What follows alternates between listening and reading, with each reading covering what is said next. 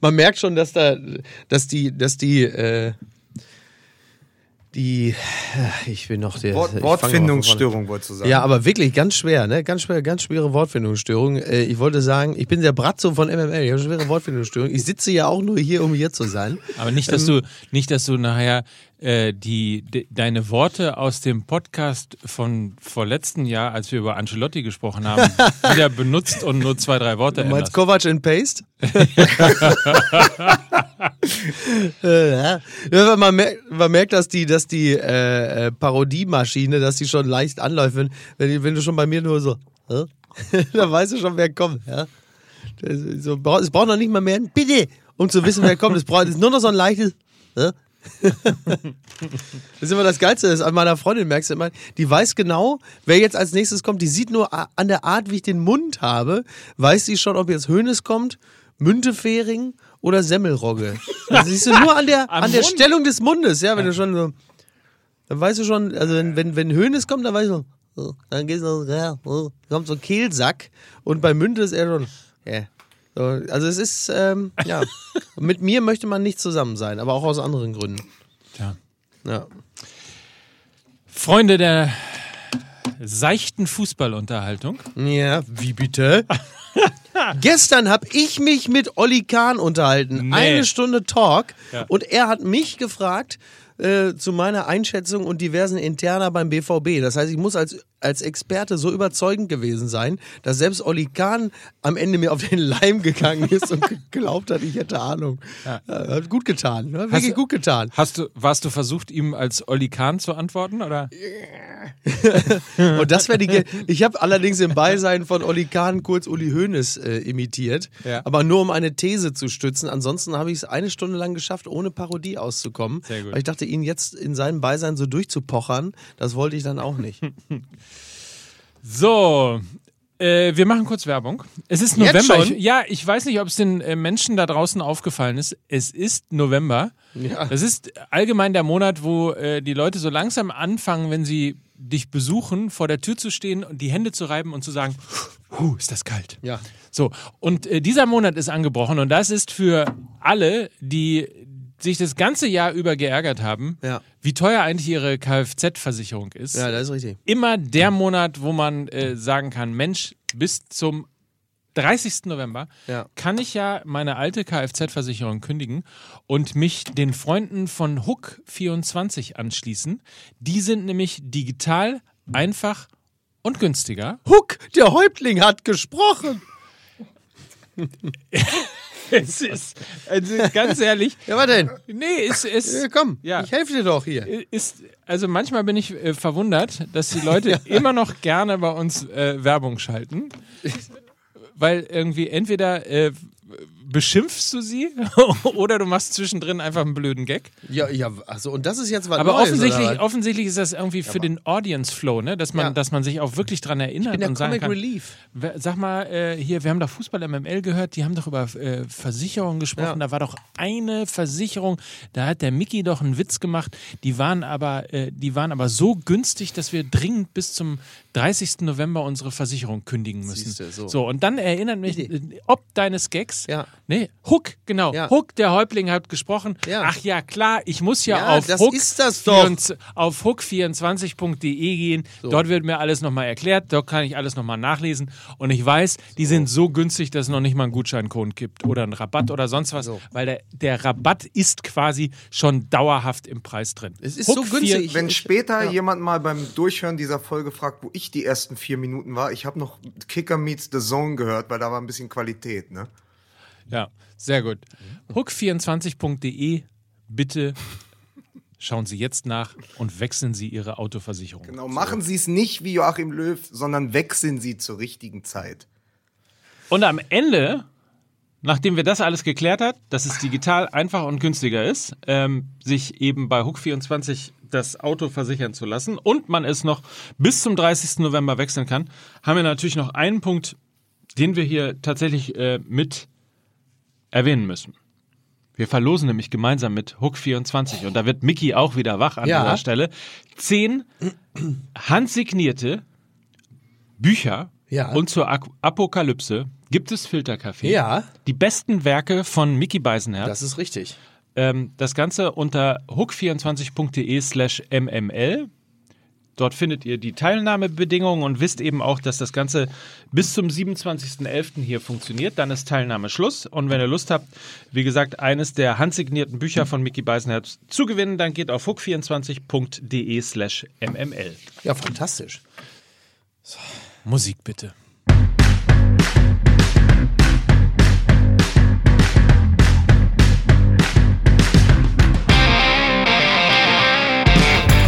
Hier ist Fußball MML, der also ich möchte mal sagen, die Leuchte unter den Podcast. Hallo, hallo. Ich möchte, dass ihr mich künftig nur noch als eure Leuchtigkeit anredet. Die, hier ist, herzlichen Glückwunsch, die Leuchte des Nordens. Hier ist Mickey Weisenherz. Vielen Dank, ich freue mich. Dankeschön. Ich grüße Sie ganz herzlich. Wenn, wenn, Und- mal, und- wenn, wenn mal Not am Mann ist, dann macht er hier mit. Mike Nöcker, das zweite M bei MML. Es gibt übrigens schon, es gibt Menschen, die fangen Lukas Vogelsang schon an zu hassen. Und zwar nicht etwa, weil er, an? weil er alles weiß, sondern weil Ja. er immer so böse zu mir ist. Ja, ja, zu Recht. Ja. Ja, das, das, ja, mögen Die die wissen Leute aber auch nicht, dass ich dir Backstage dann immer sehr ausgiebige Fußmassagen verpasse zur Wiedergutmachung. Und du hast Und und, hier das, das, ist- und das wissen die Leute, die dich kennen. Du hast sehr große Füße. Das ist richtig. Letztes Mal hat er mich ja, glaube ich, als Schwester Ewald beschimpft. Ich könnte mich revanchieren. Er ist quasi unser Zettel-Ewald. Der Zettel-Ewald von Fußball Das MML. stimmt, das stimmt. Das ist der Zettel Ewald von. Mike Nöcker hat übrigens so große Füße, seine großen bunten Schuhe. Aubameyang wollte letztens da einsteigen und damit wegfahren. ja, Ja. Also ich, so ist das. Ich schreibe ja gerade die Doppelbiografie der Altintop-Brüder. Halil, hallo, Hamid ist alles gesagt. Oh, Alter, ich werd verrückt, ey. Meine Fresse. Hier ist der Mann, der als Mann auch geschminkt sehr gut aussieht. Lukas Vogelsang. Ich habe auch Oh, wirklich diesmal unfassbar viele Really? Zettel Witze hier. darüber? Echt jetzt hier? Echt jetzt? Darf man nicht, ne? Naja, du glaubst nicht, wie viele, wie viele Instagram-Messages ich gekriegt habe, dazu doch auch mal was zu sagen. ja, zu dem Barbara Schöneberger Schminke-Gate, wo du sagst, ja, sicher, ich habe auch nichts anderes zu tun. Äh, Wahnsinn. Das, da, da, da lobe ich äh, äh, mir doch mich. Ja, Ich habe davon, gar- ich hab davon gar nichts ja. mitbekommen. ja, das ist auch eher so ein, so ein Jugendthema.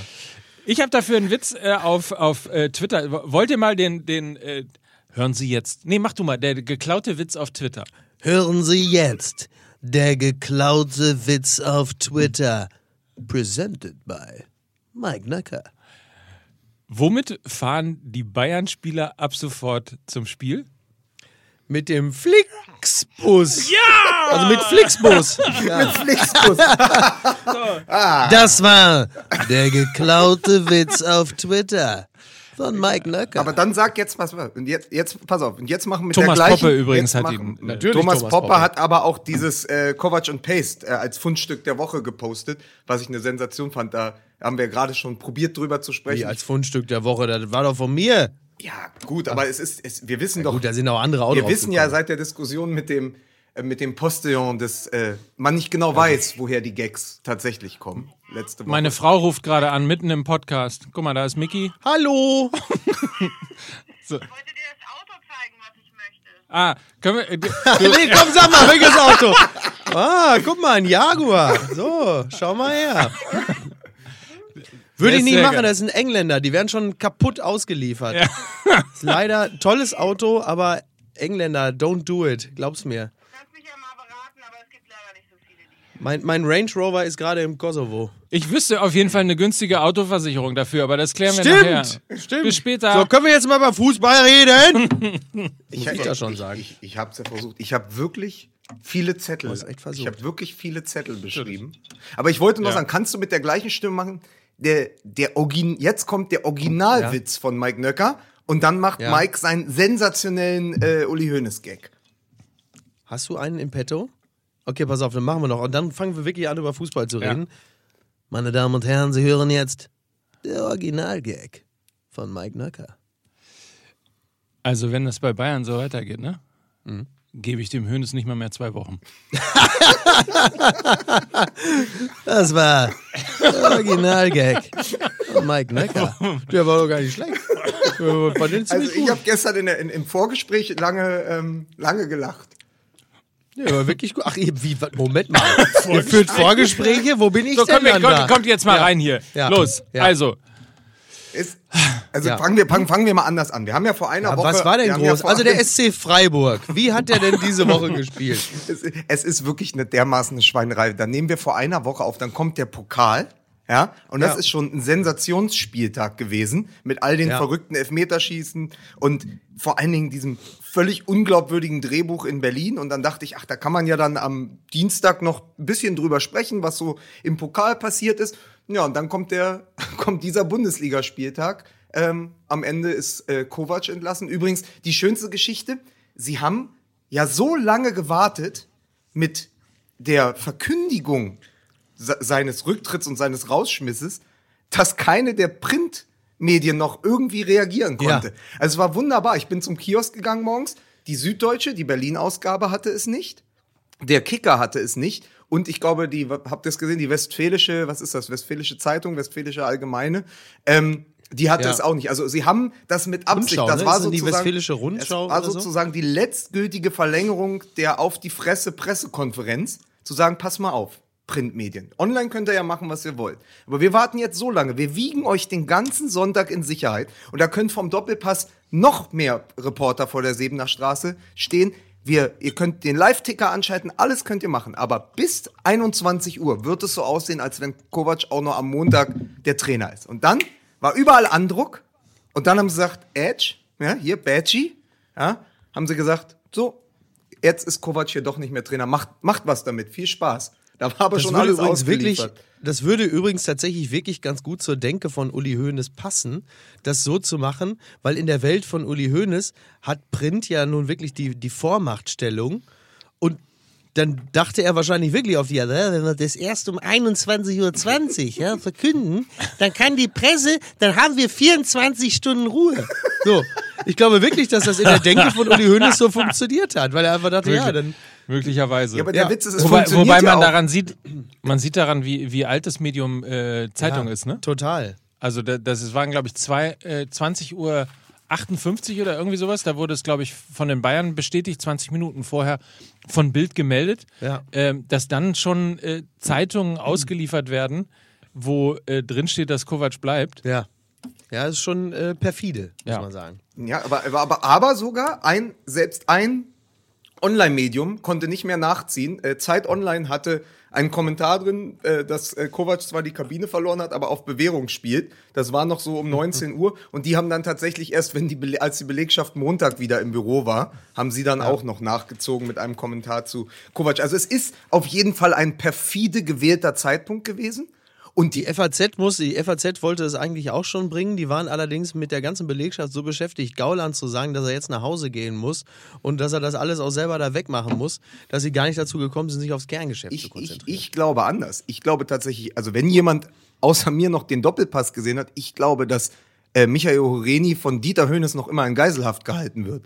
Ich glaube, der hat den gar nicht nach Hause gehen lassen. Wieso war, war, ich habe leider den Doppelpass verpasst, bis auf die paar Sekunden, die ich genutzt Es war habe. der beste Dieter Doppel, Hönes das war tatsächlich der bestbesetzte Doppelpass, also auch von, es war tatsächlich ein richtiger Die Besetzung war super, das habe ich gesehen, ja. Steffen Freund, Michael Horeni, dann unser Tobi Freund, Holtkamp, to, ne? genau, äh, Holtkamp, ähm, äh, Dieter Höhnes und Marcel Reif. Und das ging gut zur Sache, aber auf jeden geil. Fall glaube ich, dass Horeni nicht heil nach Hause gekommen ist. Es war so ein bisschen der, das, äh, das Reschke Vogelsang-Moment. Äh, Weil Dieter so, Höhnes war doch in, gegen alle in Rage. Also zu, zu, vorderst zu, äh, auf, hat das auf Tobi Holtkamp abgesehen.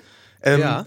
hat er, da hat er Faktencheck bei jeder Bemerkung ähm, einmal geil. durchlaufen lassen. Aber es war sehr interessant. Also deswegen glaube ich, dass die FAZ da äh, mit war Dieter One Man so Down. sauer, so sauer äh, auf äh, Tobi Holtkamp und Horeni wie äh, ungefähr 1997 auf Rudi Brückner, als er ihn auf Alphonse Charmy äh, angesprochen hat. Die Älteren werden sich erinnern. Ja, Dieter Hönes, ich, ich weiß ja noch, Dieter Hönes, der hat ja noch, ich bin jetzt übrigens ohne Latek, für die, die nicht genau wissen, wer das sein soll. Ja, der hat ja damals noch, der hat ja noch, war ja mein, äh, mein auch, hat ja noch mit dem Turban, hat er für mich noch getroffen. Ja, die Älteren werden sich erinnern. Aber es spielt jetzt eigentlich auch keine Rolle. Ganz kurz, weil wir eh schon so abgeschweift sind. Ganz kurz, weil ich habe gestern mir einen Ausschnitt aus dem ersten Doppelpass von 1995 mit Rainer Holzschuh, äh, Rudi Brückner und Udo Lattek angeschaut. Wenn sich jemand gefragt hat, wo Uli Stielicke sein Sakko her hatte, dann schaut euch die Folge an. Aus dem Fundus muss das sein. Es ist wirklich Weltklasse. So, und jetzt aber mal zurück zu den Bayern, Genau. weil es geht ja vor allen Dingen um die Umstände. Es, Hat mal eine Viertelstunde gedauert. ja, er aber es, jeder weiß ja, es ist ja auch schon alles besprochen worden, nur noch nicht von uns. So, So. Also, die Umstände sind ja wohl so, ich weiß nicht, wie ihr das jetzt verstanden habt, aber er hat ja wohl seinen Rücktritt angeboten und ist damit aber lediglich einer Entlassung zuvorgekommen, oder? Ja gut, das ist ja ein klassisches Prozedere. Ne? Es ist so, da kam Kovac schon mal ins Büro von Uli. Nico, hier liegen zwei Dinge.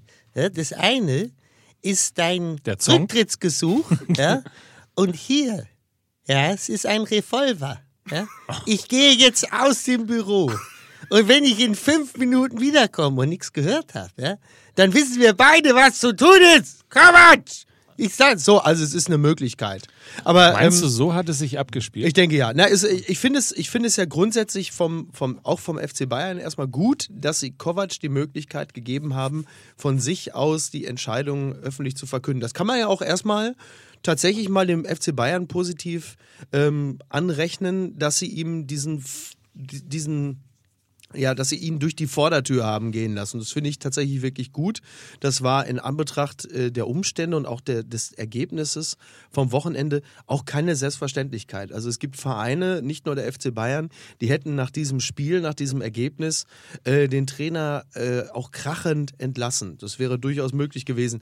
Es gibt dann Begleiterscheinungen, die natürlich nicht besonders stilvoll sind. Das ist die äh, Copy and Paste äh, äh, Pressemitteilung. Aber, Ähm, aber es, es ist ja nicht nur, ich habe es ja heute Morgen erst verstanden, es ist ja nicht nur Copy und Paste einer eigenen Aussage, es ist ja tatsächlich, das eine hat Rummenigge gesagt zu über Ancelotti oder nach der Ja. Ancelotti entlassen. Und Ja. das andere ist der Wortlaut von Salihamidzic. Also nicht nur, ja. dass ihm Rummenigge bei den Pressekonferenzen reingrätscht, er kriegt auch noch den alten, er, er muss sozusagen den alten Wortlaut von Rummenigge auftragen in seiner ersten eigenen Entlassung. Was für eine Demütigung für alle.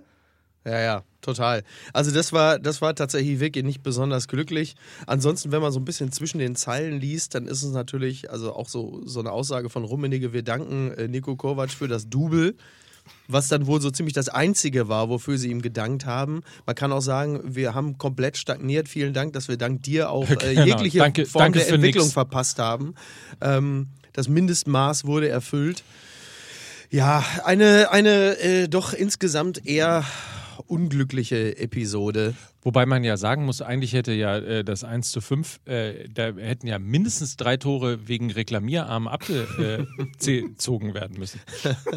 Ja, Aber das aber zählt, irgendwann hatte das- selbst Neuer dafür nicht Genau, mehr die Kraft. Aber wenn das schon nicht mehr hilft, also wenn das, also wenn der Reklamieramt von Manuel Neuer schon ins Leere geht, ja, dann haben Ja. die Bayern ja auch nicht mehr viel.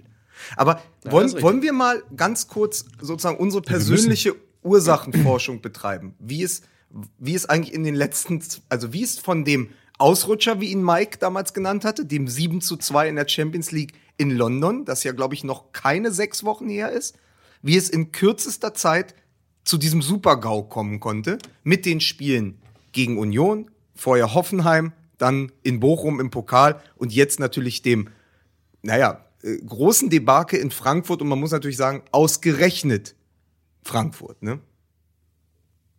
Ja, das passt dann natürlich dann äh, wirklich sehr gut zusammen.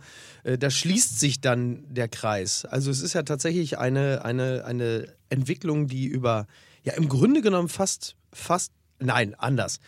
Eigentlich war es mit Beginn der Einstellung von Nico Kovac, ging es dann auch schon los. Also wenn, wenn von Tag 1 an bei der Mannschaft klar ist, dieser Trainerkandidat ist nicht die erste Wahl und schon gar nicht die erste Wahl von beiden. Also wenn du, wenn du jemand bist, der von dem alten Ehepaar Hoeneß und Rummenigge äh, unter großen Zwistigkeiten installiert wurde, dann hast du schon mal bei der Mannschaft einen schweren Stand. Dann geht's ja schon mal los. Das ist schon mal Problem Nummer eins. Und dann gibt's ja die, die, die Begleiterscheinungen, die wir äh, auch in der letzten Saison schon diskutiert haben. Also Robben und Ribery, die so langsam ähm, aus dieser Saison begleitet werden, dann auch nicht mehr so zuverlässig sind. Ähm, der Kader Kader, dem es an Auffrischung fehlt. Wir dürfen nicht vergessen, die WM 2018 war da gerade war da gerade vorbei. Äh, interne Stinkstiefeligkeiten, offensichtlich ja auch ähm, rund um die Person Hummels, was man auch nicht so was man auch nicht vergessen darf, also man hat sich von Hummels wohl auch nicht nur aus sportlichen Gründen getrennt.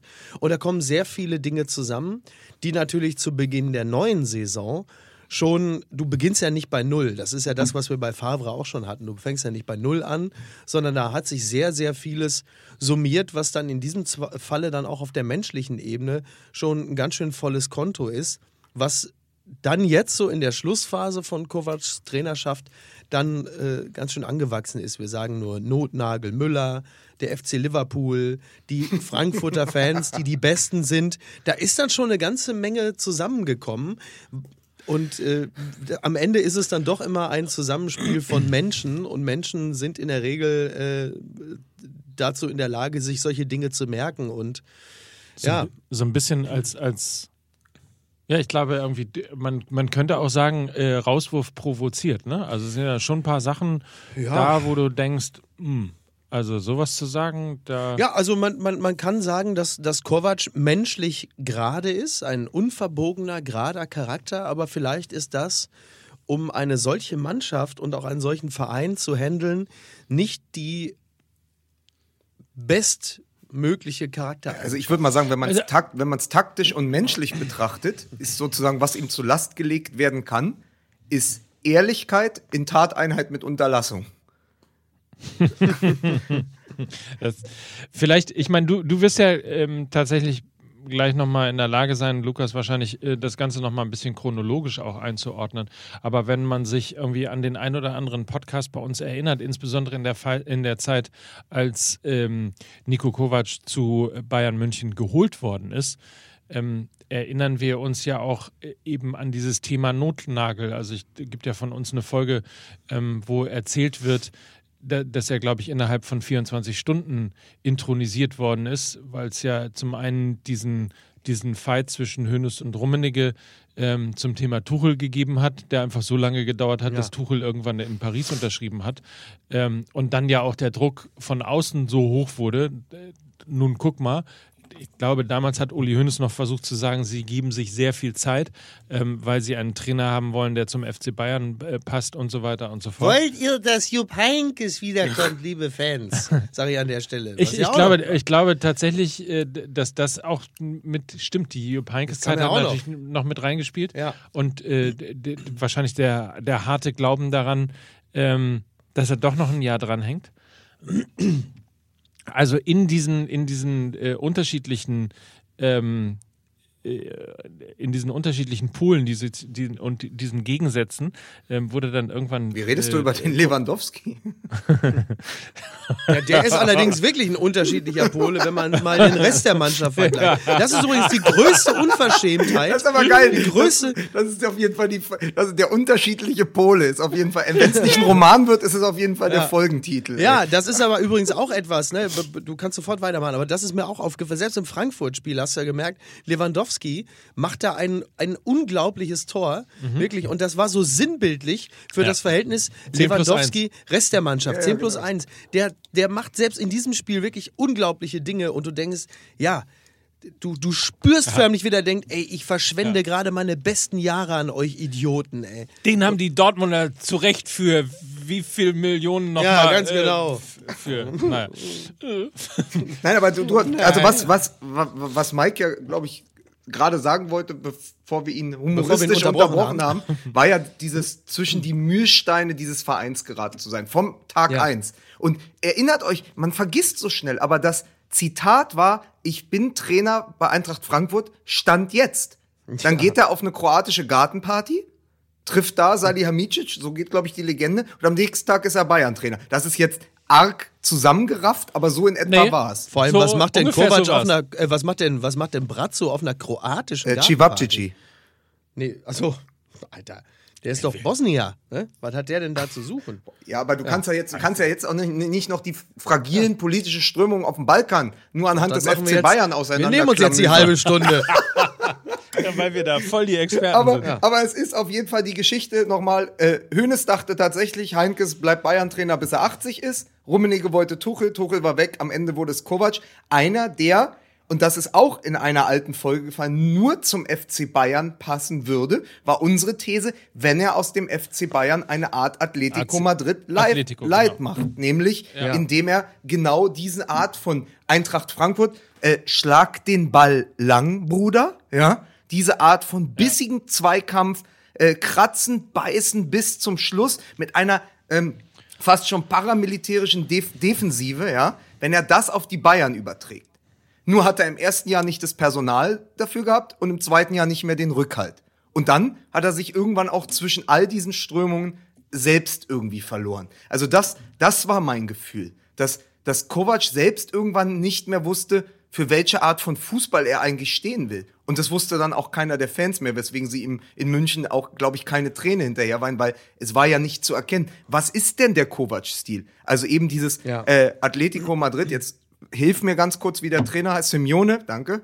Ähm, Simeone. also ich hatte immer gehofft, dass Kovac so ein Simeone Light wird, erstmal. Dass er sich darüber Ja. definiert, zu sagen, ich, das wird, ist ein ganz klarer Fußball, der wird, ist keine Schönspielerei, ist vielleicht auch keine Pressingmaschine, aber wir spielen mit einer klaren Handschrift. Und das ist ja nie passiert. Und ich finde, dafür ist das, dafür ist das Eintracht Frankfurt-Spiel vor allen Dingen im Vergleich zu Adi Hütter, ja, ist sinnbildlich für das, was Kovac als Trainer bei den Bayern am Ende gefehlt hat. Und also wenn wir die Zeit haben, würde ich das in zwei Minuten kurz mal erklären wollen, weil ich Ja, mir wenn das es mal zwei Minuten wären! Ähm, also es gibt äh, zwei Dinge. Also zum einen ist, und das haben wir ja auch schon ganz oft besprochen, ist natürlich der FC Bayern in erster Linie in den Jahren unter Hoeneß immer ein Spielerverein gewesen. Die Spieler waren immer größer als der Trainer und deswegen brauchte es, bis vielleicht auf die Guardiola-Jahre, immer jemanden, der das gut moderieren kann.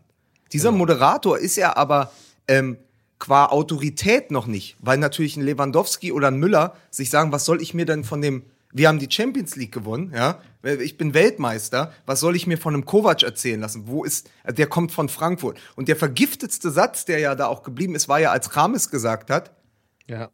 wir sind hier nicht bei Eintracht Frankfurt. Das, und dann merkst du irgendwann, wenn der die Kabine verliert, ja, und die Hälfte sitzt wieder bei Mutti, äh, Mutti Hoeneß oben auf der Couch, dann hat so ein Trainer ganz schnell ein Problem. Und ich glaube, das ist ein großer Teil dessen, was passiert ist. Dass du in dem Spielerverein FC Bayern irgendwann die Spieler immer öffentlich mit angezählt hast, statt sich schützend vor sie zu stellen. Und das vergisst diese Kabine nicht, die dann natürlich personifiziert wird von einem Thomas Müller, der öffentlich, öffentlich ganz klar gemacht hat, was er von Nico Kovac hält. Ja, und dann hast du natürlich noch Dynamiken, die es früher in der Form übrigens gar nicht gab. Dann hast du nämlich auch noch WhatsApp-Gruppen innerhalb äh, der Mannschaft, wo dann lustige Bilder über den Trainer rumgehen. Und spätestens, wenn das passiert, ist es ganz vorbei. So, das kommt ja auch, das sind die Dynamiken, die kennen wir ja gar nicht aus dem, aus dem klassischen Fußball. Wir denken immer nur, dann sitzen die in der Kabine und gucken sich grinsend an, wenn der Trainer rausgegangen ist. Aber mittlerweile kursieren dann halt einfach auch lustige Währenddessen schon. Bilder und Memes über den Trainer, während der noch in der, ja, also es gibt es Meme, alles. Memes an mir. So, Memes an mir, ja, bitte. So, ich bin sowieso großer Freund des Internets. Ihr könnt mich jetzt auch bei TikTok.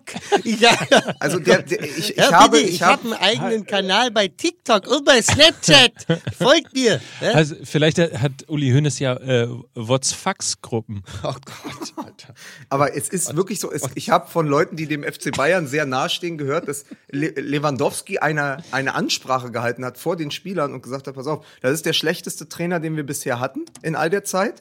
Aber wir werden einfach trotzdem Meister. Was mich so ein bisschen wieder an meine These von dem tr- trotz Löw Weltmeister werden. Ja? Ist ja wie Beckenbauer 74, als er im Hat Alleingang Lewandowski das wirklich gesagt? Das ist zumindest das, was ich gehört Ich habe gesagt, vom Hören sagen.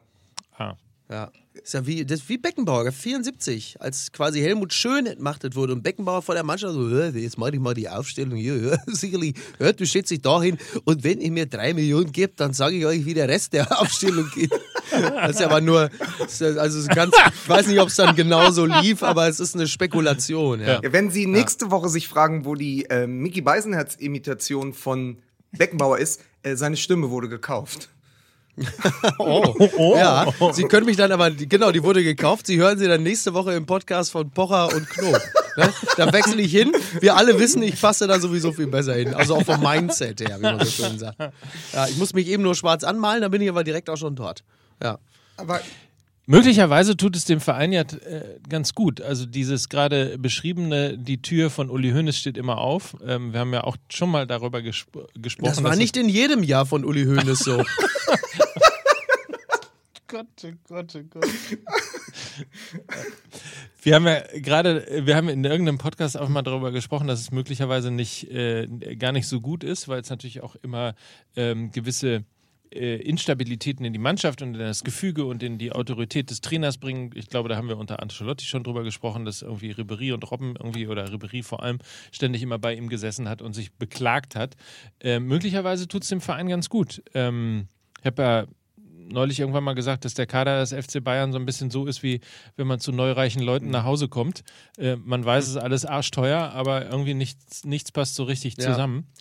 Ähm, und, und das ist ja immer noch das, was bleibt und das, was auch an dieser äh, Personalie, Trainerpersonalie Nico Kovac hängt, also dem Versuch, wir haben ja, ich glaube, du warst es, Lukas, ähm, hast ja gesagt, irgendwie, wenn, wenn, wenn die jetzt nach den vielen Jahren, wo sie sozusagen offensiv immer versucht haben, Titel zu gewinnen und sie nicht gewonnen haben, äh, also jetzt international, ähm, jetzt mal eben auf Atletico Madrid machen und es eben äh, mit einer Defensive zu versuchen und so weiter, dann ist ja eine Spielidee dahinter. Die hat sich aber nicht durchgesetzt, weil es halt letztlich auch ehrlicherweise keine Spielidee gibt, außer individuelle Klasse. Und man muss das ja auch ehrlicherweise betrachten, ähm, es passt ja auch nicht wirklich zum FC Bayern. Nein. Äh, ich ich Was, hatte ja, wie gesagt, Spielidee? eine Spiel. Nein, die, Defi die Spielidee. Ja, nach den letzten Jahren. Lustigerweise, ich mache das jetzt so, mach's jetzt so ein bisschen wie äh, Lukas Vogelsang nach der, nach der gestrigen Persönlichkeit. Mein Freund Oliver Kahn hat gestern gesagt.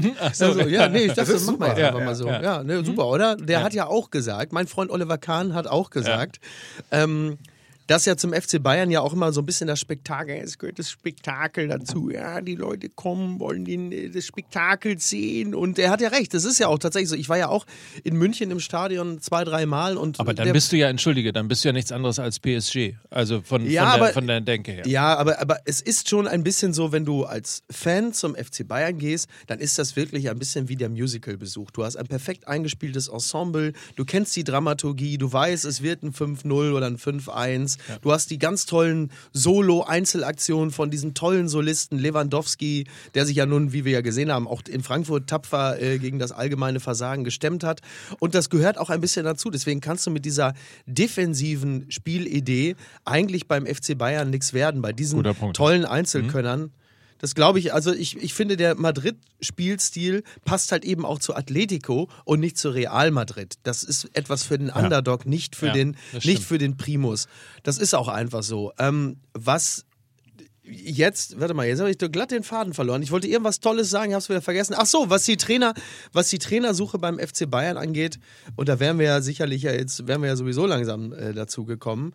Ich glaube, es wird tatsächlich so sein, dass sie, wenn Flick sich einigermaßen schlägt, und zwar in erster Linie in der Champions League, dann werden die, glaube ich, mit ihm auch bis zum Ende der Saison diesen Weg gehen und Ja. sagen, weißt du was, fuck it, wir sind siebenmal Meister geworden. Wenn wir in der Champions League einigermaßen weit kommen, ohne uns jetzt zu blamieren, dann werden wir das mit Flick bis zum Ende der Saison durchgehen und dann holen wir uns halt eben Ten Hag. So, davon ist auszugehen, weil Ten Hag scheint mir der realistischste Kandidat zu sein. Er hat diesen berühmten Bayern-Stallgeruch, weil er zwei Jahre lang die U21 oder U23 trainiert Ja, ja, hat. genau, die zweite ähm, Mannschaft. er spricht auch Deutsch, wenn ich mich nicht irre. Das ist auch nicht ganz unvorteilhaft. Und er hat bei äh, Ajax gezeigt, dass er auch mit vergleichsweise bescheidenen finanziellen Möglichkeiten sensationellen, spektakulären Fußball spielen kann. Und, und vor allen Dingen ja auch, ähm, und auch das wird eben attestiert, Spieler besser machen kann. Genau. Das war auch lange Zeit immer Und er hat ein eine großes Spiel, er hat eine erkennbare Spielidee Ja. und da spricht vieles für. Die anderen sagen, es könnte auch Allegri sein. Wer es aber zum Beispiel nicht werden wird, ist Mourinho, der natürlich jetzt langsam nervös wird, weil weder aus Dortmund noch aus München die Anrufe eingehen. Beziehungsweise, wenn man den Gerüchten glauben darf, dann hat er die Dorade bei Segmüller in Dortmund ja schon probiert. Und ähm, ich glaube, es gibt aber nur Ja. eine echte Personalie für Uli Hoeneß jetzt zum Ende seiner Karriere. Also der große Paukenschlag wäre natürlich um Jupp Heynckes, der sich jetzt verschanzt irgendwo in Gladbach, ja, auf seiner Finca, noch eins auszuwischen, holt er natürlich 30 Jahre nach dem aktuellen Sportstudio-Auftritt Christoph Daum und sagt, siehst du, Jupp, Also, das hast du jetzt ich davon. mach's. Also ich kann nur sagen, ich bin, also ich bin drauf, also dran. Ich bin, also ich hab Bock, ich würd's machen. Ja, ich kann vergessen. Ja, sag ich mal. Dann ist es so wie bei Dallas damals, als, als äh, Bobby Ewing Unter der- zurückgekommen ich- ist. Unter der Dusche. Genau. Ja, ich, äh, jetzt bitte, jetzt bitte, liebes Lokalradio, jetzt äh, Badatmo einspielen, Pfeifen von Uli Hoeneß und ein Duschgeräusch im Hintergrund. Ja. Und Uli Hoeneß, der pfeifend ins Bad kommt, und zwar welche Melodie? Da müssen wir den Relotius fragen. Ja. Für die ganz Alten, die Hedrick, Ja, schön die Hedrick, Musik aus der Uwe Seeler Hedrick-Reklame. Und in dem Moment, jetzt kommt der Duschvorhang. Ja, das gibt's aber überhaupt nicht. Mit mir hast du nicht gerechnet. So, den Rest können Sie sich jetzt einfach denken. Ne? Das ist, da grüße ich meine alten Freunde vom Lokalradio. Ihr schneidet das jetzt bitte entsprechend zusammen und macht daraus eine zwölfteilige Serie. Ich wollte, ich wollte diese schöne Metapher des Musical-Ensembles nochmal aufgreifen Ja. und sagen, dass das Problem natürlich war, dass die jetzt anderthalb Jahre lang äh, von Alexander Klavs trainiert wurden. Und ähm, wollte dann eigentlich eine ganz kurze taktische Analyse dieses Frankfurt-Spiels im Vergleich, nämlich zur Eintracht, die man in dem Ganzen auch nicht vergessen darf, weil es Ja, hat auch noch ein Gegner fünf Tore gespielt. geschossen. Und das würde ich gerne machen. Wollen wir da aber Ja, jetzt aber nur sozusagen gegen den, zehn Leute. Wollen wir da kurzen Cliffhanger einbauen, lieber Mike Nöcker, und du machst äh, oder haben wir heute gar nicht Ich möchte, zwei nur, ich, möchte nur kurz, ich möchte nur kurz den Fans sagen, wir werden höchstwahrscheinlich auch noch über andere Dinge reden als den FC Bayern, gehe ich von aus, so zur Halbzeit des Podcasts. Nicht, dass Ja. die Leute nervös werden und sagen, okay, heute geht es ja wirklich nur um die Bayern. Ne? Nicht vergessen, wir reden natürlich heute auch über Gladbach. Freiburg. Ne? Üb- Übrigens, eins möchte ich aber sagen, ja, wenn jetzt hier äh, der FC Bayern ja, mit Musicals gleichgesetzt wird, die Höhle der Löwen, das könnt ihr vergessen. Ja, das kommt nicht. Verstehen Sie? Höhle der Löwen, 1860, Zwinker, Zwinker. Hat gedauert, ne? Hat Hat ein bisschen gedauert. Hat gedauert. Wahnsinn. Man, Zugegebener Manni, Manni, Mann. Schwab, Manni Schwabel hat direkt Schluck aufbekommen. So, Mike, haben wir denn einen zweiten Freund noch oder machen wir jetzt einfach weiter? Nein, wir, wir haben auf jeden Fall noch einen zweiten Freund und ich versuche gerade äh, tatsächlich. Genau. Was unterscheidet Fußball MML von Nico Kovac? Wir haben zwei Freunde. So.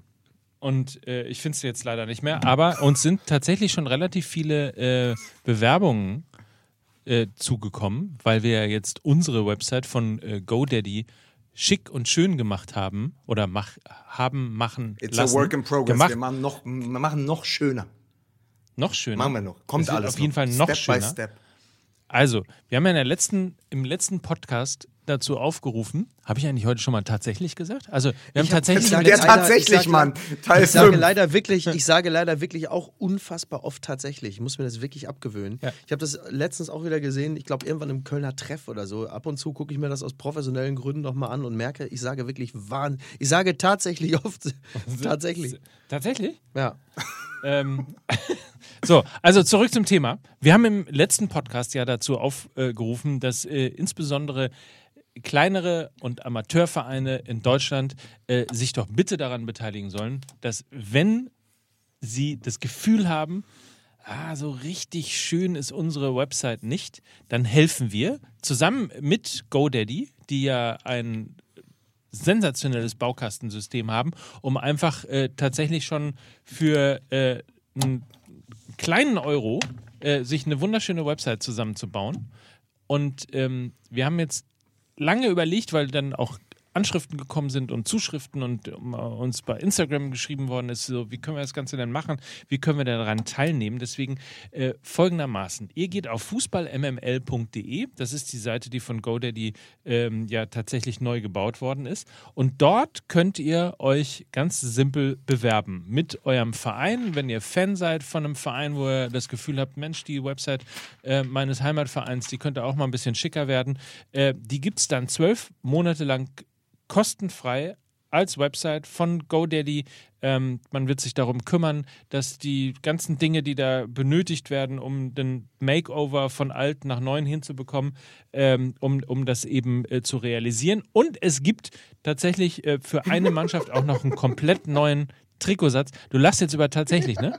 Du lachst wirklich über jeden Scheiß. Ist dir das schon mal aufgefallen? Ja, aber ich, ich rauche auch extrem übrigens- schlechtes Zeug vor jeder Folge. Insbesondere übrigens, wenn Menschen Fehler machen. Du bist nämlich Ey, einer, das war der, jetzt kein du, Fehler, sondern du hast es angekündigt. Du stellst dich auf die Bühne mit einem T-Shirt, auf dem tatsächlich Mann steht. Und dann machst du auch noch deinen tatsächlich Gag und ich darf nicht drüber lachen.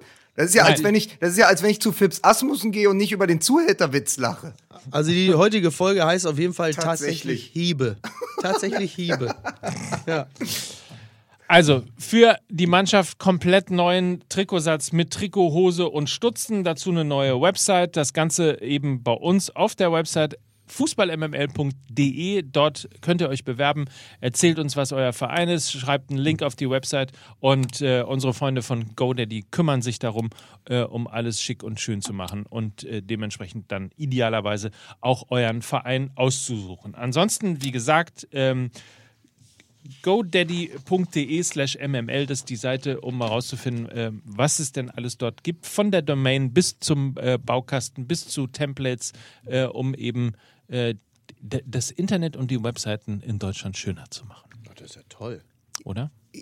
Und was die Fehler angeht, ja, ich habe mir nämlich auch aus professioneller Sicht nochmal die letzten Folgen angehört und ich habe den Wahnsinnsausspruch getätigt, Lewandowski knackt er den Gerd Müller-Trikot. ja, wollte ich nur noch mal. Und da habe ich kurz geweint und dann doch sehr gelacht. Also, weißt du? So. Ist doch auch alles, ist doch auch alles ein großer Spaß teilweise. Lukas möchte, Lukas möchte uns sagen, auch selbst er Nein, ist nicht Fehler. frei von Fehlern. ich, ich warte nur darauf, dass Mike dann auch mal was sagt, weil ich will nicht noch, ich will nicht noch von seiner Frau gehasst werden. Die ruft er jetzt schon in der Sendung an, um zu gucken, ob alles okay ist. Nach zwei, nach, nach zwei Minuten. Wie so eine Eislaufmutter. So eine Eislaufmutter. Hier, lasst mir meinen Mike in Ruhe. Ich rufe da jetzt mal an. die, die, so, die, die, ja. die, die neue, die, nicht mehr Soccer Mom, sondern Podcast Mom. Das ist alles sehr, Das ist aber geil. sehr dangerous. Könnt ihr mal aufhören, bitte? Also nee, wirklich. komm. Ja, ja, ja, ja, ja, recht. Nee, da bin ich jetzt Ich mal ganz möchte- klar bei Lukas. Ich, ich möchte jetzt ganz kurz, weil wirklich, wir wurden auch online gebeten, nicht nur über die Bayern zu sprechen, auch, sondern auch ähm, hat ja super geklappt. Eintracht, bisher. nein, aber auch über den Gegner Eintracht Frankfurt. Und Ja. es ist doch wirklich so, weil eben, da war ja auch dieser Ausspruch auf, auf Twitter, äh, die Eintracht gibt's, die Eintracht, die Eintracht nimmt's, ja, oder hat gegeben, hat's genommen. Es, es stimmt ja. Und wenn du natürlich dann siehst, dass der Pokalsiegertrainer Nico Kovac nach anderthalb Jahren zu seinem Verein zurückkehrt, von dem er kam, mit all dem, mit all dem, was vorher passiert ist, die besten Fans der Liga etc.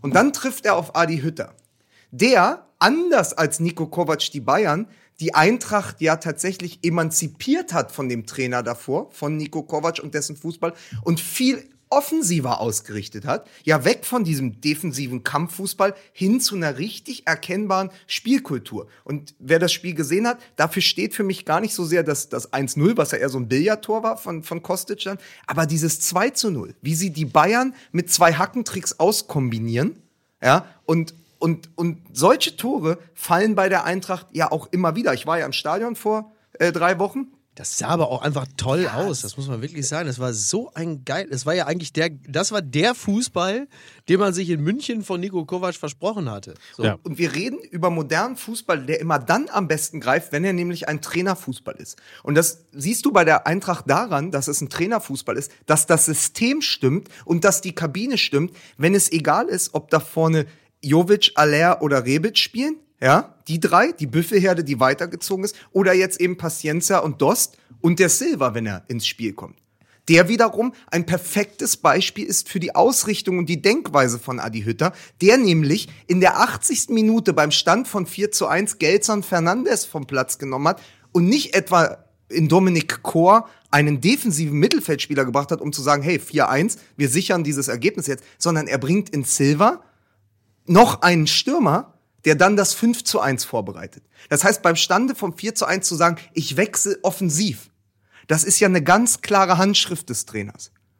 Und, und damit kannst du dann eben auch wieder die Kabine hinter dich bringen, weil die sagen, hey, wir vertrauen dem. Was übrigens eine super Überleitung ist zu Marco Rose dann bei Gladbach. Aber das ist genau die Geschichte. Und ich finde, solche Momente hatte Kovac nie bei den Bayern. Dass man sagt, ah, der hat den Verein, das ist klar zu erkennen. Der Eintracht Frankfurt in diesem, in, in, in diesem fünf, mit dieser, mit dieser Fünferkette heraus, die, die spielen das, egal welcher Spieler auf dem Platz ist.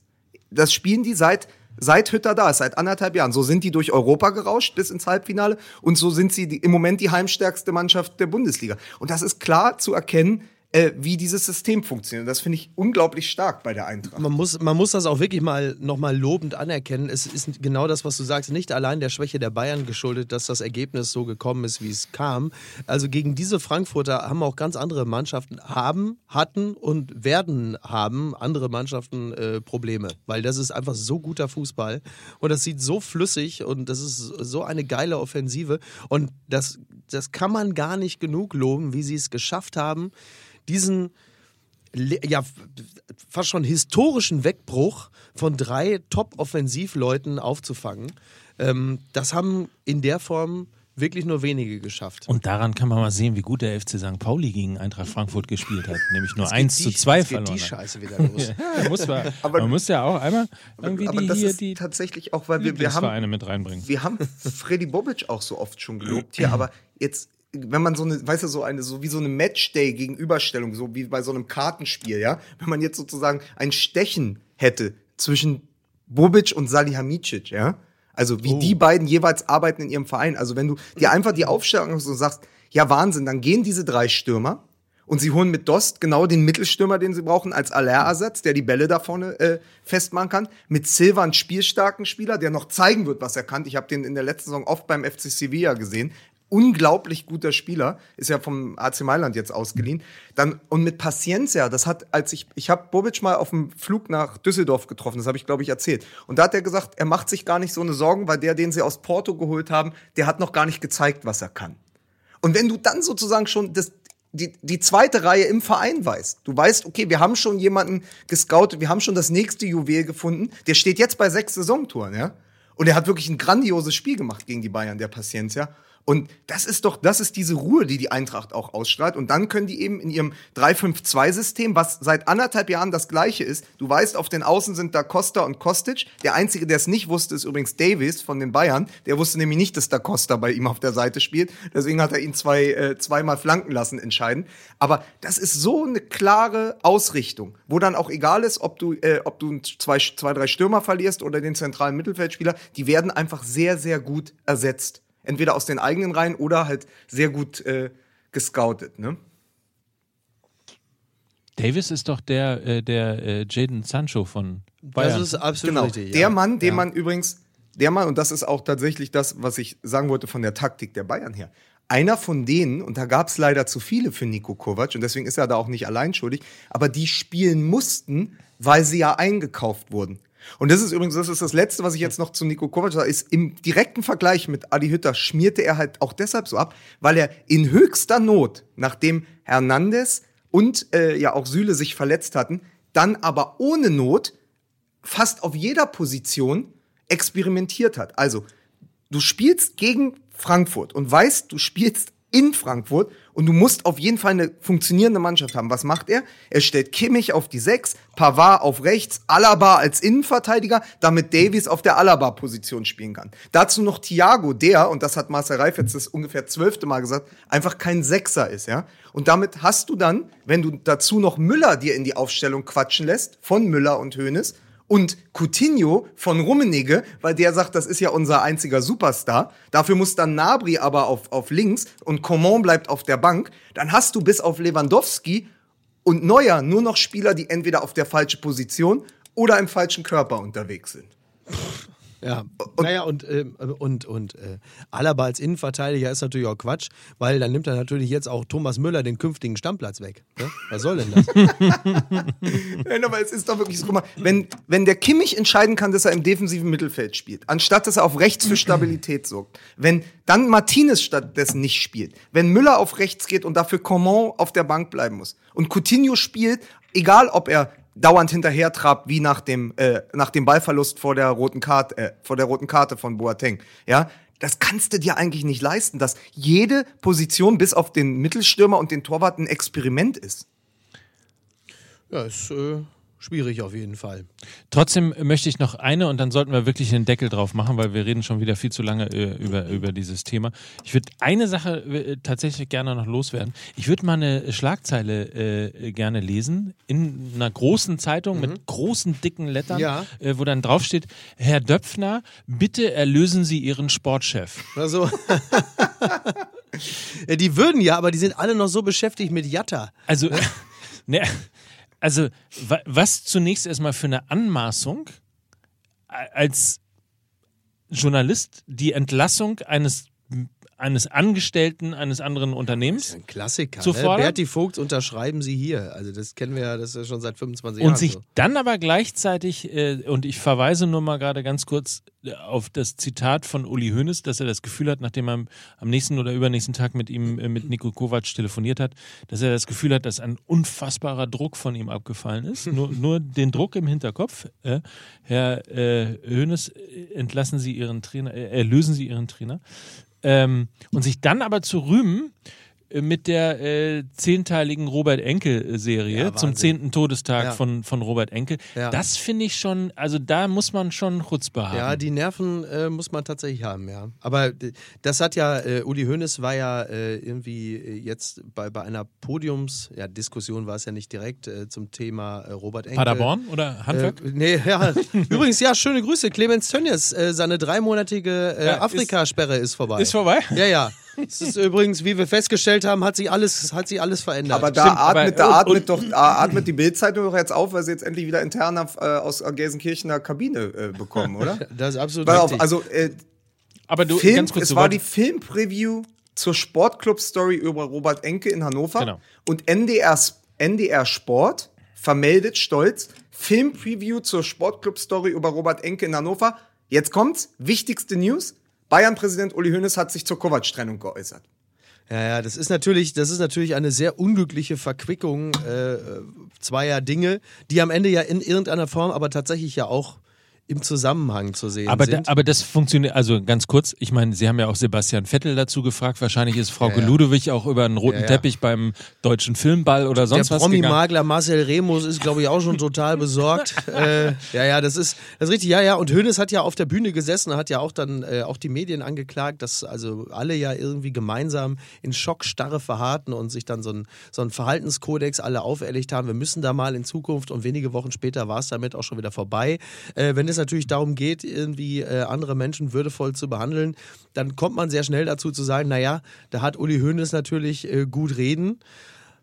Im Kern hat er aber natürlich total recht und hat auch wieder mal das Internet angeklagt, weil äh, es ja allen erlaubt, sich auf unflätigste Art und Weise und, und eher abschneiden und verletzend über andere zu äh, äußern. Man lacht ein bisschen, weil es von Hoeneß kommt. Im Kern stimmt es aber natürlich Ja. total. Das ist, also da muss man einfach mal ganz klar sagen, da hat Uli Hoeneß total recht. Aber hat Guido, So. Ma, hat Guido Maria Kretschmer schon bewertet, was Kovac äh, bei seinem Abgang in München getragen hat? Das sah das super. ist- Kovac sah immer super aus. Ja. Wenn er die Scheiße mit dem Pullover bei den Schultern, das muss aufhören. Das, der Ja. Kampen, der, war- hier Der- in der- Hamburg kennt man es nur als den Kampenkringel von Sylt. Ja, ich weiß nicht, wie es nicht, ich weiß nicht, ob es in, in München der Bogenhausen-Boogie ist oder so, ich weiß es nicht. Auf jeden Fall ist das, also das, die Scheiße muss aufhören, Ja. egal wo er hinwechselt. Auf jeden Das kann Fall. so nicht bleiben. Ansonsten sah er immer top aus. So, Hochgeklappter Polo im das Kragen. Zitat, das Zitat von Mike, ja noch richtig. das Zitat von Mike Nöcker kurz abgeändert. Es war der Druck, der auf seinen Schultern lastet. Nein, Mike, es war nur ein Pullover. so, Schnitt, anderes Thema. Jetzt endlich. Ja, bitte. Darf ich eine Sache, wir müssen auch nicht lange drüber reden, Ja. aber äh, wa- was mir am letzten Spieltag, am grandiosen letzten Ja. Spieltag aufgefallen ist, gab ja wirklich geile Spiele, unter anderem ja auch ein äh, sehr äh, beeindruckendes Spiel in Leipzig. Ja, oh ja. Timo Werner, Mhm. drei Tore, Ja. drei Assists beim 8 zu 0 und an den, an den beiden Toren, an dem er nicht direkt, also nicht mit Ja. äh, dem Assist oder dem Tor beteiligt war, hat er den, Vor Eingeleitet. hat er den Eingeleitet. vorletzten Pass gespielt. Ach, wirklich? Ich Krass. dachte, die hätte Manuel Neuer Wahnsinn. reklamiert. Nee, aber da, das ist wirklich Wahnsinn. Das ist also, übrigens derselbe Timo Werner, der vor kurzem noch eine massive Krise hatte. Ja. Ne? Man noch gesagt hat, naja, so Jetzt richtig. hat er, je- jetzt hat er, äh, also Leipzig ja sowieso 14 Tore in vier Tagen. ist Äh, unfassbar. zehn, davon, zehn davon mit direkter Beteiligung und von Werner Timo hat, Werner. Werner hat äh, irgendwie haben sie es in der, in, im Sportstudio, glaube ich, gesagt, auch eine, eine sagenhafte Zahl von Bundesligatoren bereits. Und das, äh, obwohl er ja noch nicht allzu lange dabei ist. Der hat, glaube ich, schon irgendwie 75 Bundesligatore oder so. Das ist eine, eine extrem hohe Quote. Werner, ähm, Werner ist ja auch eigentlich ist ja jetzt der Einzige, der sozusagen, ich habe ja letzte Woche noch gesagt, wer kann Lewandowski gefährlich Genau, werden? Ne? ja, also ja. Werner ist wa- wahrscheinlich der Einzige. Witzigerweise aber ähm, äh, wechseln sich die Schlagzeilen bei Wer- Werner seit Anfang der Saison. Habt ihr habt es irgendwie verfolgt? Am Anfang traf er doch in jedem Spiel, da hat er da irgendwie fünf Tore nach drei Spielen oder so gehabt. Dann hieß es, der Pistolero der Liga, da hat er drei Spiele nicht getroffen. Ladehemmungen bei Werner. Funktioniert ja nicht unter Nagelsmann. Er hat Ja. auch in der Nationalmannschaft nicht getroffen. Und das ist wirklich eine Geschichte, die gab es bei Bastos, die gab es bei Müller immer. Dieses, äh, dieses wirklich komplett Schizophrene. Ja? Entweder äh, es ist halt null Tore oder fünf Tore und dann ist er entweder der beste Stürmer oder der schlechteste. Also gerade bei den Stürmern ist die Bewertung komplett abgekoppelt von der eigentlichen Leistung, weil sie weiterhin ja nur an den Toren gemessen werden. Aber er ist halt weder der Null-Tore-Werner, noch ist er jetzt der Überstürmer. Er ist halt einfach jemand, der Phasen und Schwankungen und Leistungsschwankungen unterliegt. Ne? Ja, wie so, wie, wie eigentlich alle, ne? Also speziell in dieser exponierten Position kann das natürlich einfach mal vorkommen. Jetzt möchte ich aber für klar. die historisch, weil du hast schon, du hast dich selber reingeritten, äh, Miki, du hast nämlich gesagt Alphonse Charmi. So häufig. Weil, weil, pass auf, wer war denn der letzte Spieler in der Bundesliga, dem drei Tore und drei Vorlagen in einem Spiel geglückt sind? Oh mein Gott. Der, warte mal, drei Tore und drei Vorlagen wäre der letzte. Ich, ich gebe einen Tipp, er hat bei Ja. dem Ex-Verein von Timo Werner gespielt. Oh, warte mal, warte mal. Du willst ja jetzt nicht sagen Mario Gomez. In einem, kommt aus einem Land, in dem auch Christoph Daum schon war. Warte mal, warte mal, warte mal. In welchem äh, äh, Christoph Daum? Rum, Rumäne Ja, oder was? ja. Ja, Rum, welche, warte mal, welcher Rumäne kann denn das sein? Florin Raducioio oder was? Viorel Ganea. Viorel Ganea, mein Gott. Am 3. Februar 2001 beim 6 zu 1 des VfB Stuttgart gegen den ersten FC Kaiserslautern. Was? Viorel Ganea. Ich meine, dass ich auf Florin Raducioio gekommen Ja, bin, nicht da bin ich auch ein schlecht. Stück weit stolz, aber Viorel Ganea, den hatte ich wirklich Klingt- komplett vergessen. Klingt ein bisschen, wenn man, wenn man im, im äh, veganen Bio-Supermarkt einkauft. Irgendwie so ein, wie so ein Gericht. Nee, es klingt so wie die Bio- Kinder da heißen. Viorel, komm mal von die, komm mal von die Knusperflocken weg. Ja, der Viorel Ganea ist kein Senegalese, ja? das haben wir ja heute gesehen. Ja? Aber ich muss, ähm, ich muss sagen, wir, wir haben es jetzt irgendwie geschafft, äh, seit Wochen so immer nur die Gladbacher anzukratzen. Ein, Aber- eins, aber- eine Sache ganz kurz für Tommy Schmidt. Ja. Für mich soll's Marco Rose regnen. So, jetzt habe ich das, Das, erledigt. ist das die gesungene Einladung für Tommy Schmidt? Quasi, genau. Es ist die ist- gesungene Einladung für Tommy Schmidt. Tommy Schmidt, wenn du äh, Lust hast, ja. Wir, wir, brauchen hier, äh, wir brauchen hier noch Verstärkung, wir brauchen einen kompetenten Mann. Auch wir sind auf der Suche nach Kompetenz. Wir haben ein, ein Vakuum, was das Also wir haben ja, wir haben ja gesagt, ist das, wir, äh, aber ist, ist das die Fortführung von äh, Wolle Rose kaufen? Ist Eigentlich jetzt ja, Ja, natürlich, mich- ja. Mike, Ja, natürlich. gut. Aber man muss sagen, wir arbeiten, also liebe Grüße an Tommy Schmidt, wir arbeiten halt seit Wochen daran, aufgrund des Gladbacher Höhenflugs einen Gladbach-Experten in die Sendung zu bekommen. Der Optenhöfe hat mehrfach abgesagt. Deswegen Ja. haben wir uns jetzt, äh, haben wir Ja, uns und, mein geeinigt. Bruder, und mein Bruder ist seit Wochen bereits betrunken aufgrund der Saison. Natürlich. Der ist also nicht vernehmungsfähig. und man muss Also- aber sagen, ich will auch Tommy Man Schmidt muss mal so sagen. Ja. Ich will auch Tommy Schmidt deshalb in der Sendung haben, damit die Folge natürlich heißt TMML, die Profis im Spiel. Schön. Ja, so gut. man muss an dieser Stelle, wenn wir über, ganz kurz zumindest, über Borussia Mönchengladbach reden, muss man tatsächlich einmal Max Eberl gratulieren für den Mut, einen Trainer mit einem Trainer nicht zu verlängern, Das stimmt, ja. der Borussia Mönchengladbach immerhin in die europäischen äh, Ränge geführt hat und trotzdem aber zu sagen, wir wollen zwar nicht radikal, aber wir wollen einen anderen, wir wollen den nächsten Schritt gehen im Grunde genommen. Ungewöhnlich, tatsächlich ungewöhnlich. Äh, trotz dieser äh, doch wirklich guten Ergebnisse zu sagen, die Art und Weise, wie sie zustande gekommen sind, befriedigt uns nicht. Da ist mehr drin.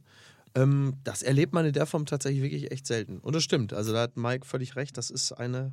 Kann ja schief, weil dann geht es nämlich komplett. Das ist ja, das ist ja schon ein großes Risiko, dass du ja dann auch wirklich komplett auf deine Kappe nehmen musst. Weil wenn es schief geht, sagen natürlich alle, Eberl, du Trottel, ey, bist du doof oder was? Guck mal, wo wir gelandet sind am Ende der letzten Saison und jetzt stehen wir irgendwie auf Platz Ja. 12. Ja. Also das, das erfordert wirklich äh, Cojones, das muss man ganz klar sagen.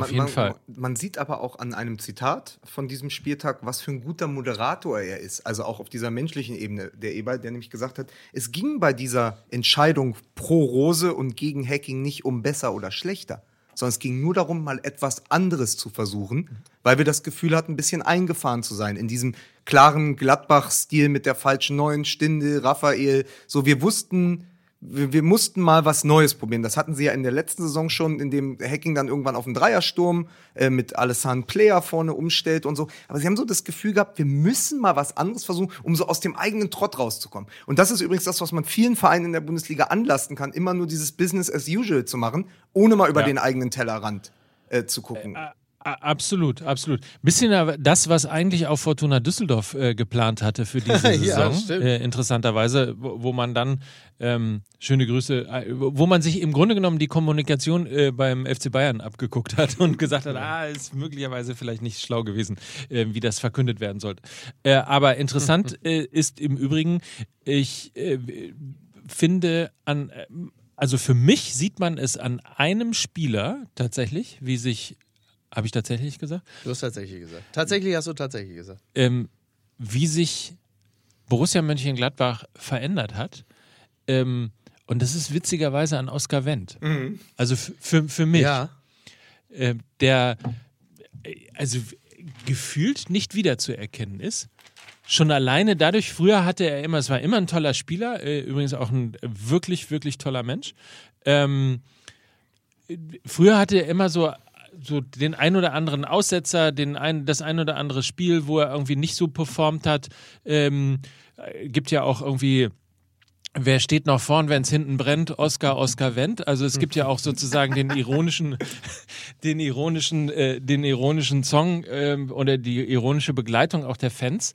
Äh, und ich finde, dass der seit Wochen wirklich in, in, in bestechender Form ist und einfach in, von, der, von der linken Seite ein, ein super wichtiger Impulsgeber im, im Spiel von Borussia Mönchengladbach ist und gefühlt tatsächlich unter, ähm, unter dem neuen Trainer den, auch den nächsten Schritt gemacht. Äh, das erste Mal zwei, also jeweils ein Tor an zwei äh, aufeinanderfolgenden Spieltagen für, für Gladbach und übrigens Fun Fact zu Oskar Wendt. In 14 von 15 Spielen, in denen er für Gladbach getroffen hat, hat Gladbach gewonnen. Nur einmal gab es ein Unentschieden. Also ist auch noch der, der Glücksbringer für Borussia Mönchengladbach, wenn er trifft. Ja. Also es macht auf jeden Fall, muss man mal sagen, äh, macht wirklich Spaß, auch den Gladbachern zuzugucken, weil es äh, toller Fußball. Es ist auch ähm, gibt ja so ein gibt ja so ein paar äh, wie immer so ein paar. Wir haben ja schon darüber gesprochen, dass Embolo einfach äh, äh, super funktioniert und dass es für ihn irgendwie Ja, leider verletzt jetzt, ne? Genau. Gute, wollte ich gerade sagen, äh, gute Besserung, aber dass der Move und äh, der, der, der Schritt ähm, zu Mönchengladbach zu gehen, ähm, offensichtlich äh, ein wichtiger ähm, karriereverändernder Move gewesen ist. Plötzlich funktioniert alles. Dann gibt es so Spieler wie Leimer, die, die gefühlt der verlängerte Arm das von, ist- also von Rose sind, den er auch mitgenommen hat. Also das, das ist sowieso der, der krasseste Typ, gegen den willst du eh nicht spielen. Genau. Der geht dir, glaube ich, unfassbar auf die Eier. Ja. Und der ist ja so, der ist ja so giftig. Der hatte irgendwie, der hatte den Knöcheldick, hat er nicht sogar, was hat er der nicht einen Bänderriss und hat nach zwei Wochen wieder auf dem Platz gestanden. Ja, ja, der ist und ist den. Leuten Ja. schon wieder auf den Geist gegangen. Der Typ Ja. muss komplett irre sein. Ja.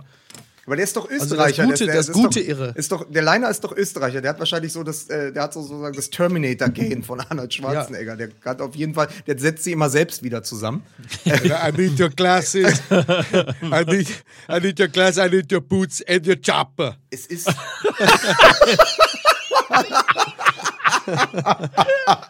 der Nightliner. Aber ich wollte, ich habe ja Der- mal. oh, Nightliner ist aber auch sehr schön. Im Vorgespräch mit Mike Nöcker wurde ich ja darum gebeten, mir die Gladbacher noch mal ein bisschen genauer Hör anzugucken. immer Vorgespräch, sag mal. Ja, wir müssen das was doch irgendwie, wir müssen das Rücken? doch irgendwie auffangen, dass du immer pfeifend mit, mit deinen, mit, mit deinen äh, Marcel Reif Gedächtnisklamotten in, in die Box kommst und dann so, das mache ich jetzt einfach, äh, Entschuldigung, ach, äh, seid ihr Ja, gar nicht stimmt. Oliver Polak? Sag mal, Marcel Reif, Marcel Reif hatte im letzten Doppelpass Sneaker Jeans und und, Sneaker Sneakers an. an. Es ist ja kein Wunder, dass unsere Gesellschaft den Bach runtergeht. Was soll denn die Ja, aber Scheiße? dafür, aber dafür hing ihm auch der untere Teil des Halses über dieses T-Shirt. Leute, Leute, hallo. wir waren bei Stefan soll Leiner. sowas? Wir waren bei Stefan Leiner. will Wir nichts waren bei Negatives Stefan- über Marcel auf, Reif hören. wir, es geht ja darum, Marco Rose zu holen. Der tatsächlich das Tabellenführer, tatsächlich das Tabellenführer-Gen hat, nämlich der, der stand mit RB Salzburg, mit äh, Red Bull Salzburg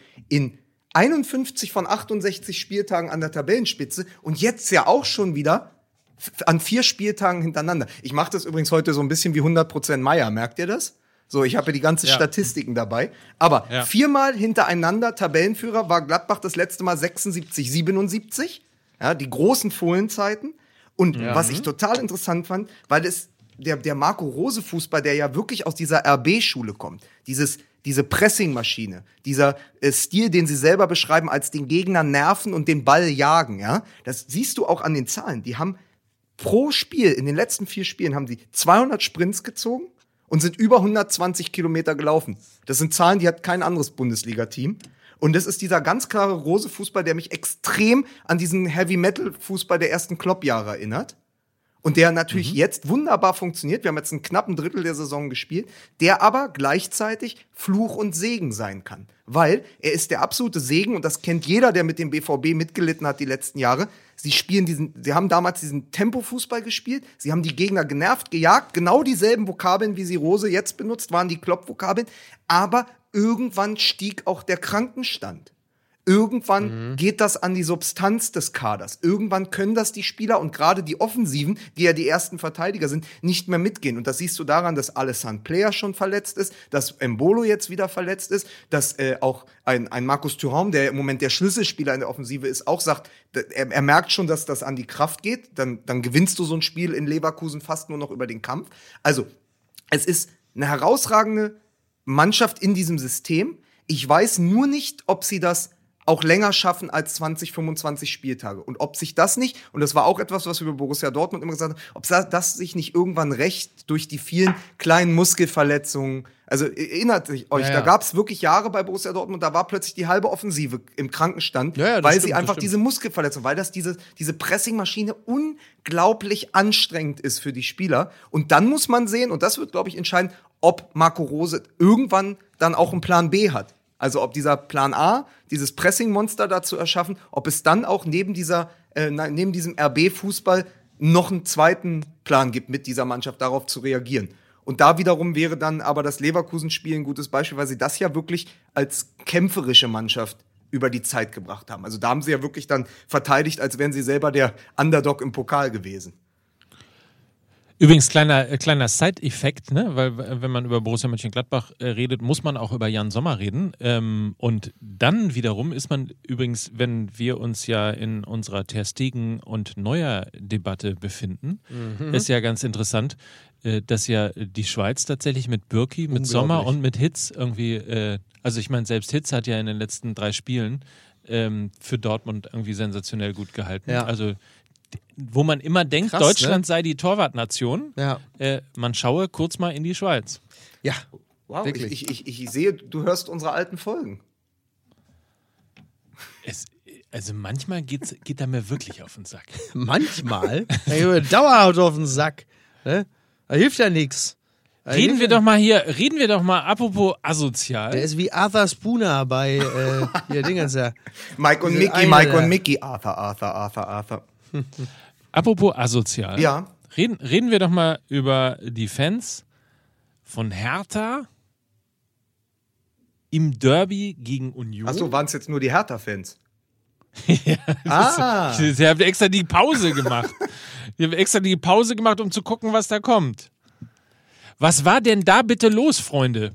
Ja, eine Woche vor dem 9. November hat man mal gesehen, wie harmonisch das mit der Wiedervereinigung geklappt. Wenn Ost und West aufeinandertreffen, dann ist es auch einfach sehr, sehr nett.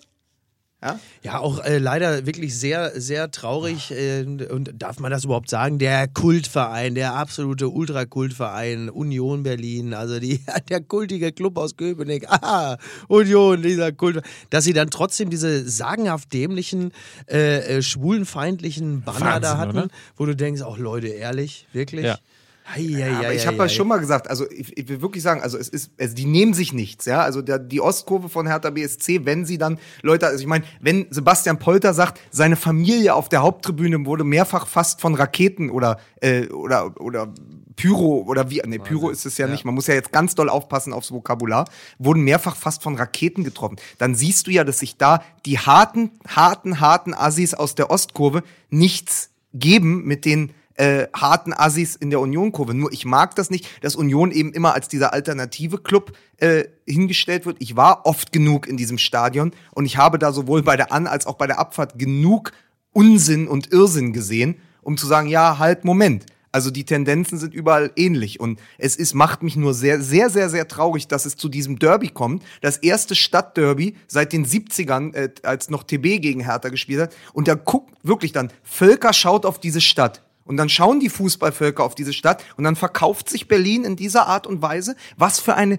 bodenlose Frechheit und Dummheit, das so kaputt zu machen, wenn dann Union und Hertha gerade auch so kurz vom 9. November aufeinandertreffen. Damit reißt du alles ein, was sich diese Vereine in den letzten Monaten probiert haben aufzubauen. Und alle Interviews, die vorher, ja, Berlin ist zwar blau-weiß für uns, aber wir können doch ganz gut miteinander und es ist doch genug Platz für zwei Vereine und so. Also Zingler hat gesagt, keine große Liebe, aber trotzdem geht es ja um ein Fried, über ein, um eine friedliche Koexistenz.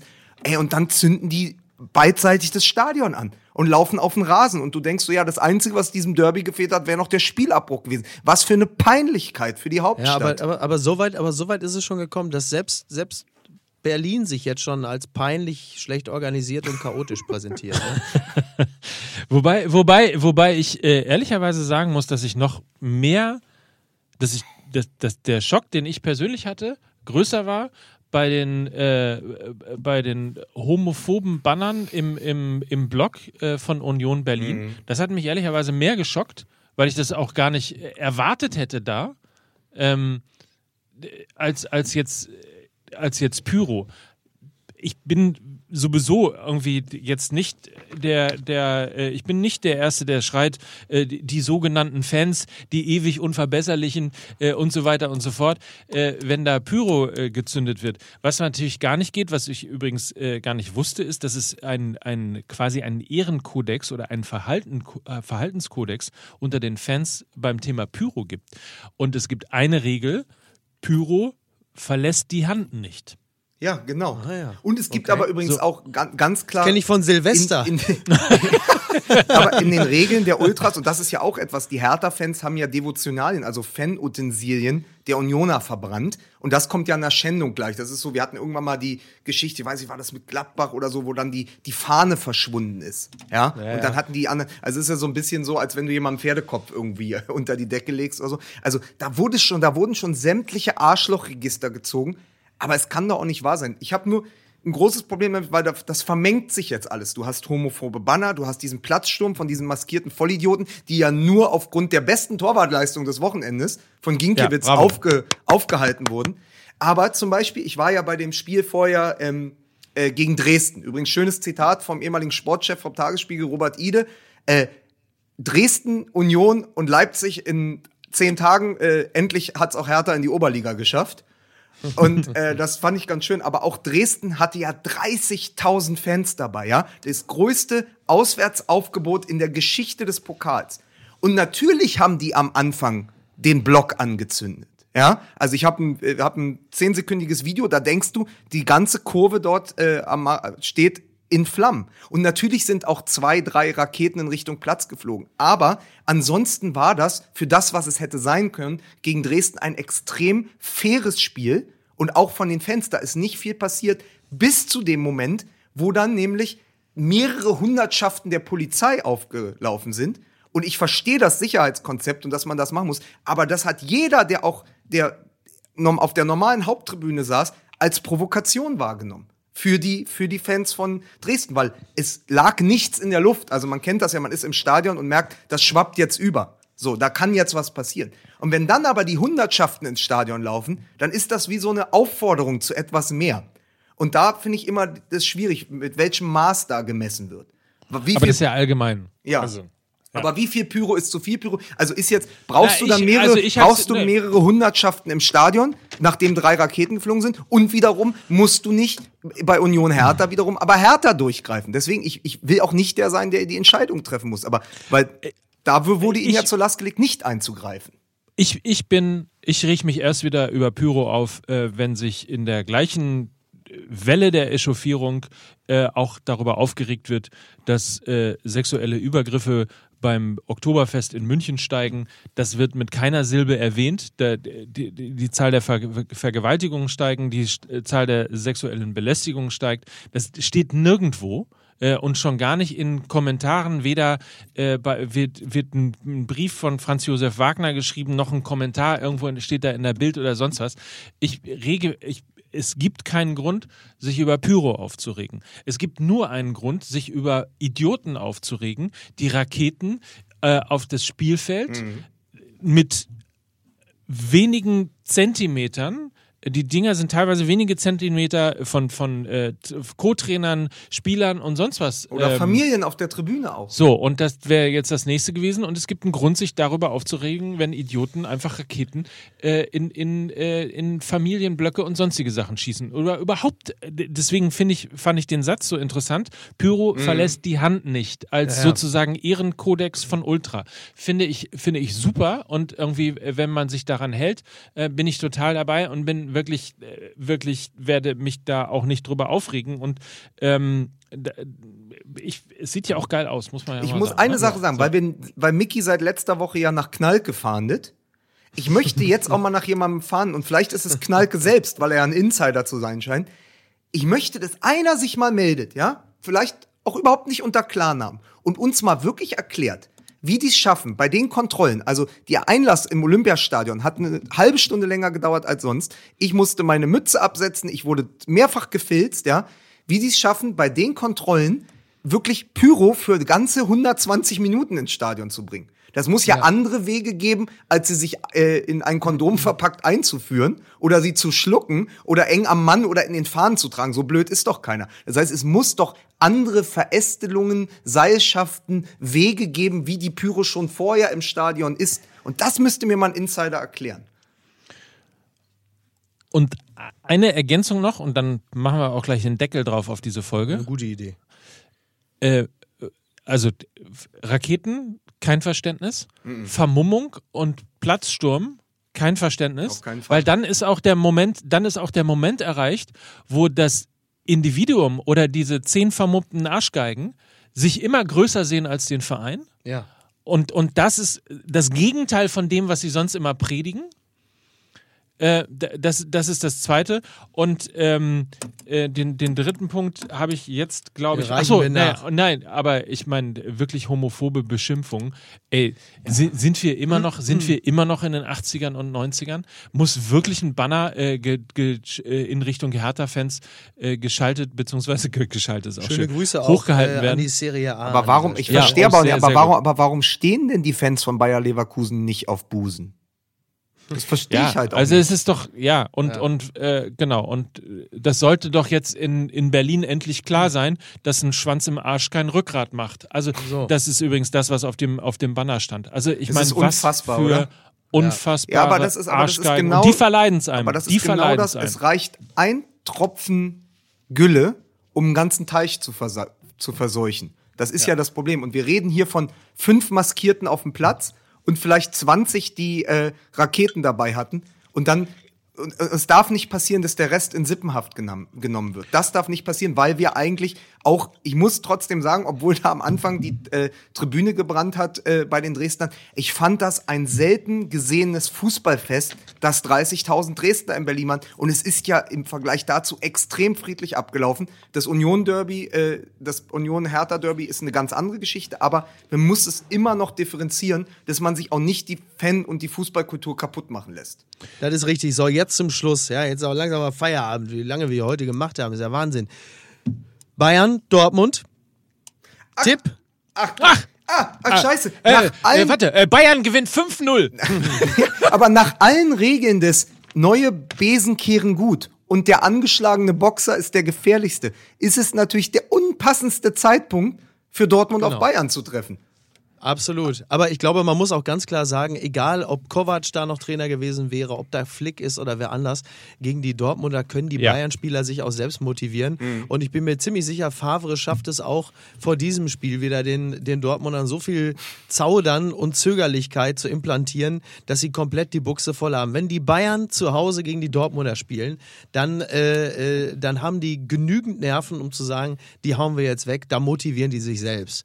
Und deswegen kann ich nur sagen, ja, ja wenn, wenn, ihr, wenn du denkst, du denkst, dann denkst du nur, du denkst. Ja, der Müller kann das nicht. Schau in meine Augen und dann schau in mein Gesicht und dann reden wir wieder. Und dann ist ja auch in zwei Wochen schon die Jahreshauptversammlung. Ja. Und dann gehst du aber nochmal richtig rund. Die ja in die So. Olympiahalle Das verlegt war's wurde, noch nicht. Ja. Was? Die ja, die ja vom Basketball, von der Basketballhalle des FC Bayern in die Olympiahalle verlegt wurde, damit, glaube ich, 15.000 Menschen kommen können. Oh Gott, Genau. das ist Ja. wahrscheinlich so, so wie Erdogan äh, in der Köln-Arena. so vom Style her, denke ich mal, so wird es in etwa ablaufen. Ja. Naja. So, Freunde, das war's. Äh, ich wollte eigentlich noch mal in einer Sache noch mal Moralapostel spielen, aber das habt ihr mir ja schön abgeschnitten. Du Mach machst doch bitte, komm, komm, den hau Sa mal also so viel raus. Zeit Nein, muss ich sein. Bei einer nein, fast ich woll- einer Stunde 20 kannst du jetzt bitte auch noch Moral Der Peter Hane von MML, jetzt kommt er. Ich wollte, ich wollte sagen, dass der, dass der, dass der Vermummte auf dem Platz und der, der die Rakete in einen Familienblock führt, mitverantwortlich ist, dass die, die Stimmung gegen Fankultur und gegen Ultra so weit hoch, ähm, wie heißt das, hochschraubt, Ja. dass da am Ende so ein Schwachsinnsurteil dabei rauskommt, dass man für Pyro Zünden im Stadion neun Monate auf Bewährung bekommt. Und das hängt alles miteinander zusammen. Das Weil richtig. das natürlich irgendwie das Exempel ist, das statuiert werden musste Wir und leben so weiter in einer. Zeit des Aktionismus und der Symbolik. So. Und das sind dann die Ausprägungen. Ja, und die Rakete, ja, die habe ich sowieso gefressen. Ja, in den Medien nur noch Rakete, Rakete. Ja, das, so gut ist die auch nicht. Ja, diese jungen Leute da und Extinction und, und Fridays for Future, die machen uns den ganzen Spaß kaputt. Ja, ich wollte mir einen Trecker kaufen. Das kann ich auch nicht mehr, weil das jetzt hier alles wieder. Ja, ich, da möchte ich damit nichts mehr zu tun haben. Wiedersehen.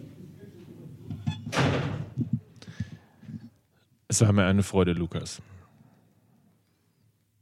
Oh, Lukas ist auch schon weg. Naja, dann mache ich heute mal alleine Schluss. Ich bin ganz alleine. Das war Fußball M und äh, bis nächste Woche.